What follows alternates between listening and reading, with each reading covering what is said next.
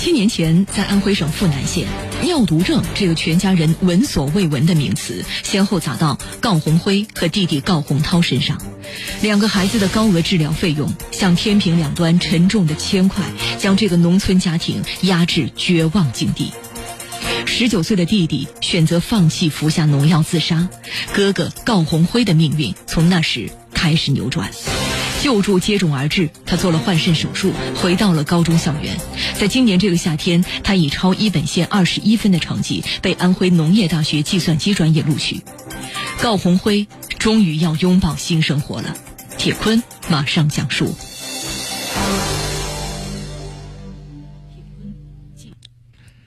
在弟弟郜洪涛自杀五年以后，哥哥郜红辉的伤口已经慢慢的愈合了。换肾手术所留下来的刀口，现在已经长成了长长的疤痕。脖子上因为透析插管所留下来的针眼儿也越来越淡了。高红辉和几年前那是判若两人。七年前，在安徽省阜南县，尿毒症这个全家人从来没有听说过的名词，先后砸到了高红辉和他弟弟高洪涛的身上。两个孩子高额的治疗费用，就像天平两端那沉重的铅块，将这个农村家庭压到了绝望的境地。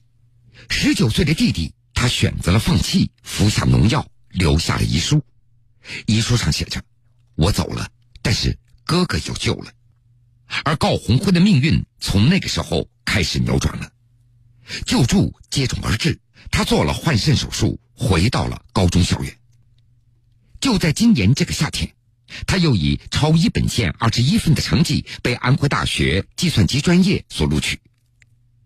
如今，高红辉再次面对记者，他坐在廉租房里，昏暗的光线衬出他瘦小的肩膀。大部分的时间里。高红辉表情平静，语气当中也听不出有任何的波澜。甚至谈到即将到来的大学生活，这个二十六岁的男孩会像普通高中毕业生一样，有些期待的把自己的头给抬起来，眼睛里闪出一丝的光芒。不到一天的时间，媒体就为高红辉凑够了四年的医药费，而大学呢，也为他免除了学费。手机在不停的响着。高红辉礼貌的在回应，他暂时不需要有更多人帮助了。然而，当观众的目光散去，出租屋里变得非常的安静。无意当中提到弟弟，这空气立刻变得凝重起来了。的确，弟弟高洪涛的死仍然是这个家中最为隐秘的一个伤口了。弟弟高洪涛死后的最初的两年。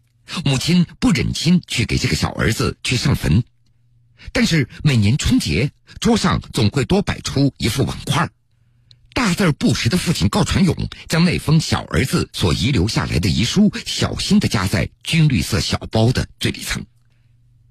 高红辉过去经常和弟弟下棋，弟弟走了之后，那副棕颜色的塑料象棋他至今都还收着，不过他再也不愿意打开了。高红辉和弟弟高洪涛，他们兄弟两个有着同样的单眼皮儿、小眼睛和黝黑的皮肤。他们在同一座杂草丛生的农家小院里长大了。那是一溜平房，裸露的红砖，黄扑扑的泥巴地，东西各两间屋子，并且都配了洗澡间。那是父亲高传勇为这兄弟两个成家所预备的。弟弟高洪涛去世以后，这老宅子变得空空荡荡，几乎找不到他生活过的一些痕迹了。一些值钱的物件已经被变卖了，只剩下一台生锈的冰柜，还有一台吱吱作响的吊扇。两个儿子曾经是这家人最大的骄傲。每当农闲的时候，父亲高传勇就会在窑厂烧砖头。为了两个儿子，他一个人干两个人的活。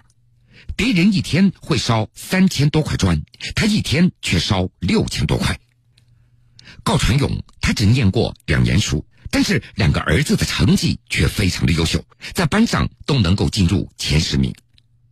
高传勇他从来没有羡慕别人家的楼房比自己高，他就盼望着两个儿子能够考上大学。但是医生开出的诊断书击碎了这家人的希望。先是大儿子高红辉。紧接着是小儿子高洪涛，兄弟两个被确诊为尿毒症。当时医生都不敢把这个结果递给高传勇。另外，高传勇还记得这样的一件事儿：当大儿子高洪辉刚刚被确诊的时候，小儿子洪涛就提出要给哥哥捐出一个肾来。为了救大儿子，高传勇和妻子都去做了配型，结果高传勇的血型不符，妻子血脂又过高。那段时间，高传勇他不愿意当着孩子的面掉眼泪，他只有在医院的厕所里才敢哭出声来。当记者扛着摄像机到来的时候，郜红辉兄弟两个身体浮肿，穿着蓝白条纹的病号服，躺在同一间病房里。记者提出一个问题：如果只有一个生还的机会，那么留给谁呢？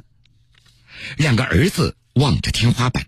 他们的回答都非常的干脆和果断，要让对方活着。而父亲高传勇奔走在两张病床之间，哭的是直不起腰来了。这位父亲不愿意放弃任何一个孩子，对每个来访的记者，他都习惯性的扑通一声跪倒在地。十多万元的捐款陆陆续续的送了过来，但是钱仍然是一个最大的问题。高传勇，他早已卖光了为数不多的一些家当了，包括什么三轮车、农用车的拖车，还有成片的杨柳树。从来没有出过远门的高传勇，带着两个儿子辗转去过南京、北京、郑州、合肥。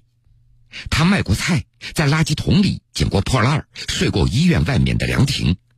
最后走路时腰板挺得直直的他，弯下了自己的膝盖，脖子上。挂着一个纸板，跪在人声鼎沸的菜场里，有人扔下五毛一块钱，而更多的人则骂高传勇是个骗子。小儿子高洪涛曾经对媒体说：“爸爸为了生活竟然上街去讨饭，我都想不出来，我也不敢想象爸爸站在大街上是一个什么样的状态。”高传勇在街头乞讨所用的那个纸板，那是大儿子高红辉所写的。小儿子洪涛不愿意写。在北京三零幺医院，一天吃饭的时候，弟弟洪涛平静的告诉哥哥洪辉：“哥，咱们家条件不好，我就不治了。”高传勇他知道以后，他还以为小儿子只是开个玩笑，所以也就没有放在心上。他只是反复告诫小儿子：“治到哪一步，咱们就讲到哪一步。有一块钱，咱们就先治。”一块钱的病，在这位父亲的心中，没有什么比两个儿子的活路更为重要、更为沉重了，包括面子和尊严。而在一些邻居的眼中，高家兄弟两个模样非常相似，但是性格有所不同。哥哥洪辉更加成熟稳重，弟弟洪涛看起来大大咧咧，非常调皮。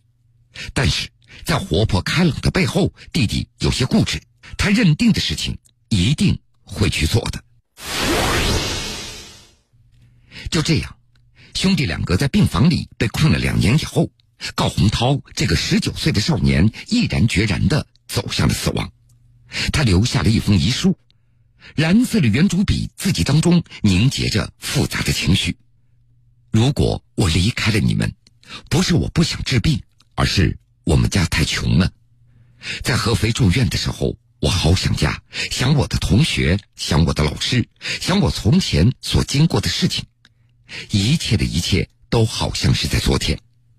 我今年才十九岁啊，老天爷没有给我绽放的机会，流泪，流泪，我除了眼泪，好像就一无所有了。我离开了，父母就会有更多的精力来给哥哥治病了。在遗书的结尾，这个曾经淘气的弟弟还嘱咐哥哥：“你病治好的时候，告诉我一声，弟弟，我就很开心了。”高红辉在得知弟弟去世消息的时候，已经是一周以后了。父亲早就处理完后事，没有让他见弟弟最后一面。那是高红辉自己人生当中最黑暗的一段时光了。他经常坐在床上，望着窗外直发呆。弟弟走后的日子里，他也经常给弟弟写信，写完就会撕掉。兄弟两个竟然没有一张合影，弟弟所留下来的照片只能够在身份证和学籍卡上能够看到。高红辉也经常梦到弟弟，那全都是一些快乐的日子。他还记得，生病以后，他和弟弟的感情突然变深厚了。两个人每天躺在病床上，感觉随时可能会经历生死离别。在抽血化验、等待透析的一些间隙里，兄弟两个要么下棋，要么看书。无论到哪儿去看病，父亲都会拖着一个大的蛇皮袋，里面一半是书，有高中课本，也有兄弟两个爱看的一些历史小说。下象棋曾经是兄弟两个最爱的一种消遣了。在上初中的时候，每天中午，两个人坐在拥挤的出租屋里，两碗饭、一盘棋就能够打发这中午的时光了。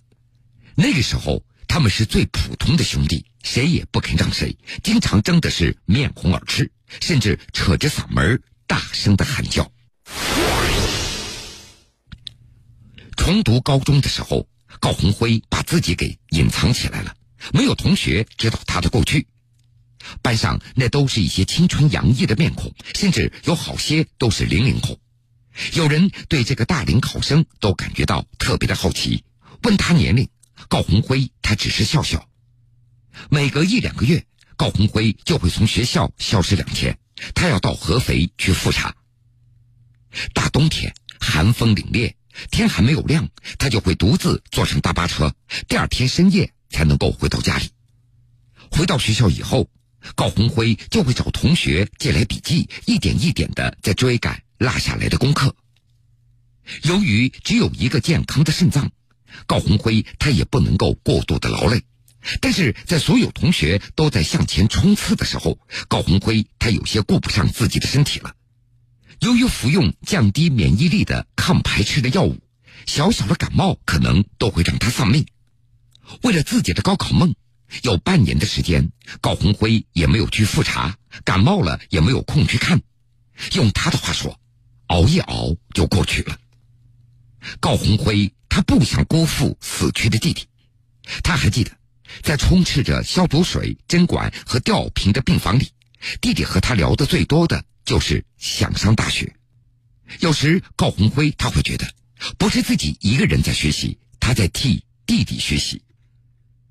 弟弟去世以后，高红辉将兄弟两个曾经用过的棋盒放在病房的窗台上，在盒子的背面，他用力写下了这样的一句话：“我要活下去，不为别的，只为我的弟弟。”今年这个夏天，高红辉终于要重新拥抱新的生活了。